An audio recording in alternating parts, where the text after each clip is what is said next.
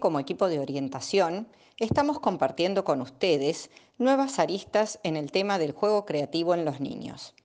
En esta oportunidad queremos profundizar sobre la televisión y su funcionalidad en el juego, la competencia en el juego, ganar y perder, el impacto en las redes neuronales frente al juego creativo, el juego en sus otras expresiones, dibujo, pintura, escritura, el movimiento como parte del juego creativo versus lo estático de los videojuegos. Empecemos entonces por identificar que los programas de televisión, para la edad correspondiente al niño, pueden ser un recurso para elaborar situaciones de la vida y como elemento de distracción dentro de la dinámica del día. Los programas de televisión para los niños tienen, como la literatura, un trasfondo de análisis de situaciones propias del crecimiento. Toman para la realización de los programas o los capítulos elementos de la vida, donde a través de los personajes se pueden generar identificaciones o encontrar otras reacciones frente a la misma situación. Es por esta razón que resultan muy útiles, así como pueden ser la literatura. Será necesario entonces no simplemente prender la tele, sino poder conocer primero el programa que voy a proponer o conocer el programa que quiere ver, antes de negarnos o autorizar sin más. Así también será de utilidad poder acompañar como adultos el momento en que los niños ven ese determinado programa. Conocer cuáles son sus intereses, fomentar un pensamiento creativo, Ayudarlos a que formulen una opinión respecto a las escenas que están viendo son algunas de las estrategias que nutren el momento televisivo.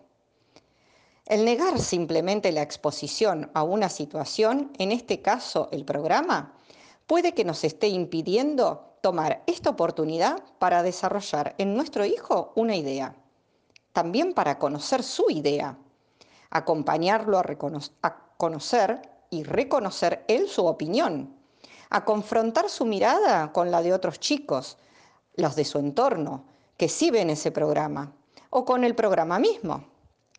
Sin pensarlo, estamos, a través del programa, intercambiando opiniones y conceptos que en otra situación no se nos hubiese planteado. Ni hablar de lo importante que resulta para los chicos que nosotros, sus padres, nos veamos interesados en sus gustos, en sus programas y conozcamos los personajes con los que se identifican. Como cualquier otro recurso, el abuso del mismo pasa a ser complejo y deja sin efecto su función, lo cual termina generando un desajuste conductual. Revisemos ahora el aspecto de la competencia en los juegos. La competencia suele generar conflicto, causando peleas entre hermanos, amigos y también entre padres e hijos. En realidad, el ser parte de un equipo, el compartir un espacio, el ser social, nos plantea en distintos momentos situaciones de competencia. Situaciones donde dos o más personas tienen un mismo objetivo y la habilidad o destreza que demuestra cada uno para este fin será lo que defina al ganador. Acá el primer error es considerar que solo la destreza podrá definir el resultado, cuando en realidad es la habilidad para manejar esta situación de una tensión emocional la que marcará realmente quién gana, si uno, dos o todos. El manejo de la situación emocional suele tener tanto peso para lograr el objetivo como el mejor dominio de la habilidad que está en juego. Vencer el miedo, la exposición, sostener el objetivo, tolerar los propios errores, son algunas de las herramientas emocionales que deben ponerse en juego a la hora de competir. El juego puede ser un gran motor para trabajar el impacto que produce en el niño el, hecho de tener que disputar con otro por un mismo lugar. Poder reconocer habilidades en nosotros sin sentirse frustrado o irritado frente a esto, dar cuenta que perder es parte de generar otro aprendizaje, que siempre hay una oportunidad para lograr el objetivo, son algunos de los aprendizajes intrínsecos en la competencia. Pero para, todo, para que todo esto sea posible, lo cierto es que los chicos aprenden a perder ganando. Es decir, las experiencias de logro, como es el ganar, van generando en ellos una imagen de ser capaces, hábiles, y en la medida en la que esto se va consolidando dentro de ellos, podrán entonces sostener el perder. Durante la infancia, los niños van construyendo una imagen de sí y para favorecer una mirada de uno mismo positiva y confiada, primero necesitan ganar. Y para eso hacen todo lo necesario para lograrlo. Trampa, cambian las reglas de juego, inventan sus propias reglas. Lentamente van aprendiendo las reglas y ganando confianza en sus habilidades y destrezas. Y así van ganando la fortaleza para luego poder perder. Entonces, es prioritario entender que en el juego se va a dar la competencia y que los sentimientos que acompañan esta situación pueden ser capitalizados en aprendizajes para nuestra vida social. Nuevamente, el juego, como venimos analizando, pasa a ser un factor de aprendizaje. Dejar ganar sería evitar el gran momento de aprender que no siempre se gana y que no hay nada de malo en que gane otro. Es pertinente entonces indagar qué le pasa al niño frente a esta situación para dar las estrategias precisas para el manejo de sus sentimientos. La pregunta pasa a ser clave. ¿Qué te pasa? ¿Por qué te pones así? No siempre ese enojo es el enojo por no ganar. A veces es que cree que él no es bueno para algo, que pensó que lo que se le pedía era otra cosa, y tantas cosas que pueden desatar en una reacción, es bueno trabajarlas. En el otro extremo es que no existe una equidad en lo competitivo. El hecho de nunca ganar construye un sentimiento de inseguridad, producto de constatar que realmente, más allá de los esfuerzos, no logra ser el ganador. Lo indicado es entonces tomar registro de los momentos en los que el niño pierde y en los que gana, para que sean equilibrados, para que ambos aspectos estén contemplados. La fortaleza y gratificación que da ser el campeón, como así también la tolerancia, el demorar la satisfacción y construir estrategia que da el perder.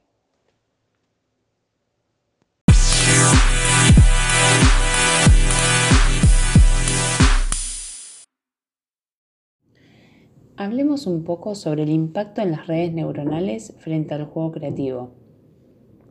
Las conexiones sinápticas se enriquecen en la medida que la persona se ve involucrado en situaciones nuevas. Cada momento de juego, cada resolución de una situación nueva, los problemas a resolver dentro de la creación de un momento de competencia, son instancias en donde el momento creativo pasa a ser también un desafío neuronal en la búsqueda y desarrollo de estas redes. Está investigado y probado que los videojuegos desarrollan pensamiento estratégico, habilidad visoespacial e incrementan la memoria en sus distintas modalidades. Cada uno de los juegos de mesa se sustentan en una habilidad cognitiva. Así, por ejemplo, el Memotest desarrolla memoria visual. Los juegos de cartas permiten mayor velocidad de operaciones matemáticas. El tabú, la función inhibitoria y el desarrollo de vocabulario y así cada uno. El juego creativo, como su palabra lo caracteriza, demanda del cerebro una conjugación de todas las redes, de todas las habilidades cognitivas para la creación de un momento, para la construcción de un juego, para la resolución de una situación que plantea conflicto, por lo que el trabajo neurocortical pasa a ser muy generalizado y enriquecedor. Hagamos referencia ahora a otras expresiones de juego, como pueden ser las actividades manuales. Pintura, lectura, la escritura, el estudio de algún instrumento, la práctica de un deporte, de manera sostenida como práctica habitual o como una simple diversión. Cada una de estas propuestas dan la oportunidad de crear un momento compartido, distendido y de diversión entre los miembros de la familia o bien entre los grupos de pertenencia además de favorecer el despliegue de la creatividad e imaginación. Todas las actividades manuales son una forma distinta de expresión. Muchas veces plasmar un dibujo en una hoja es también un momento de descarga de las vivencias del día. Lo mismo con la escritura. Para los más chicos será importante identificar que para que estos momentos sean placenteros es necesario poder destinar un lugar de la casa en donde trabajar con los materiales que se implican en tales actividades artísticas no sea un motivo de estrés o conflicto. Por último, atendamos a analizar juntos el impacto que genera en los niños el juego creativo versus los, videojuegos. Al referirnos al juego creativo, hacemos alusión al juego espontáneo, libre, en el que el niño arma una propia escena de juego y se ubica como protagonista, asume diferentes roles, da lugar a diferentes estilos de interacción entre los personajes. Así es como los chicos jugando aprenden, investigan, descubren, resuelven, elaboran situaciones de la vida diaria y descargan. Es decir, jugar implica acción. Y por el otro lado, el uso de los videojuegos, que como ya mencionamos, activan y ejercitan una serie de habilidades como la atención, la memoria a corto plazo, la capacidad de reacción inmediata, la posibilidad de formular estrategias y la coordinación, que luego favorecerán aprendizajes futuros. Si bien desde este punto de vista el videojuego pasa a ser un gran elemento para un desarrollo de importancia, la excesiva exposición a tal entretenimiento evita el despliegue de habilidades sociales y puede llegar a inhibir la intencionalidad de estar con un otro por no dejar de jugar. Es cierto que muchos de los videojuegos permiten competir en línea con amigos. Sin embargo, resulta ser una interacción impersonal, donde no hay un compartir genuino, donde la interacción se da sin estar en presencia del otro, con lo cual resulta complejo decodificar el impacto que genera el propio discurso en el otro. Y esto muchas veces suele generar inconvenientes a nivel social. Por otra parte, el contenido prioritario suele estar vinculado con temas de violencia, robos, secuestros, y los chicos comienzan a naturalizar dichas escenas, imitando estilos de reacción o de vinculación con los demás, que no alientan a la formación de una moral positiva. El desafío entonces es poder hacer acuerdos que permitan lograr un equilibrio, reconociendo como adultos que si bien esta forma de juego tiene un aspecto muy positivo, sabemos que el gran factor pasa a ser el tiempo de exposición. Sepamos que las imposiciones no resultan. Conversemos con nuestros hijos sobre sus conductas, sobre el impacto que tienen los videojuegos en sus conductas, sobre las elecciones que hacen donde se ve siempre priorizado el videojuego sobre otra actividad. Definir y generar acuerdos de tiempo los hará sentir que no están impedidos de jugar, pero que el control de la situación a veces se pierde y pasan a necesitar ayuda para regularse. Habilitar el juego requiere de un encuadre acorde, que los, que los ayuda a mantener un equilibrio entre el juego creativo y los videojuegos. Es posible advertir que los chicos frente al insomnio activan el juego más allá de ser la madrugada. Este es un tema importante a, conversar con el niño. El dormir, como el comer, la higiene, son hábitos básicos ineludibles, por lo que alterar tales conductas básicas por un juego pasa a ser una alerta a atender. Otro aspecto dentro de los videojuegos es la diferencia en la que el cuerpo vivencia el juego. Como manifestamos, el cerebro se encuentra activo, pero el cuerpo no. A, diferencia del juego creativo, donde el cerebro se mantiene activo, creando, accionando, y el cuerpo también. Este movimiento no hecho, en la situación virtual, queda generando mayor ansiedad que luego al finalizar el juego manifiesta una necesidad concreta de descarga. Nuevamente el tiempo de exposición es lo que define lo esperado. Un exceso de ejercicio físico también requiere nuestra intervención.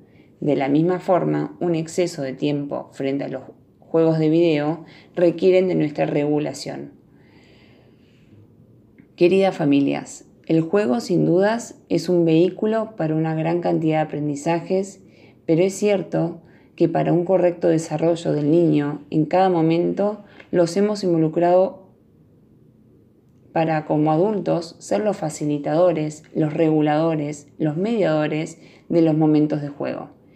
Es cierto, Un hijo requiere mucho tiempo, tiempo real para estar con ellos, para potenciar sus habilidades, para equilibrar sus emociones, para desarrollar estrategias sociales. Pero no es tiempo, es una gran inversión en la construcción de una persona equilibradamente feliz. Les dejamos un cariño hasta nuestra próxima entrega. Delfina y Karina.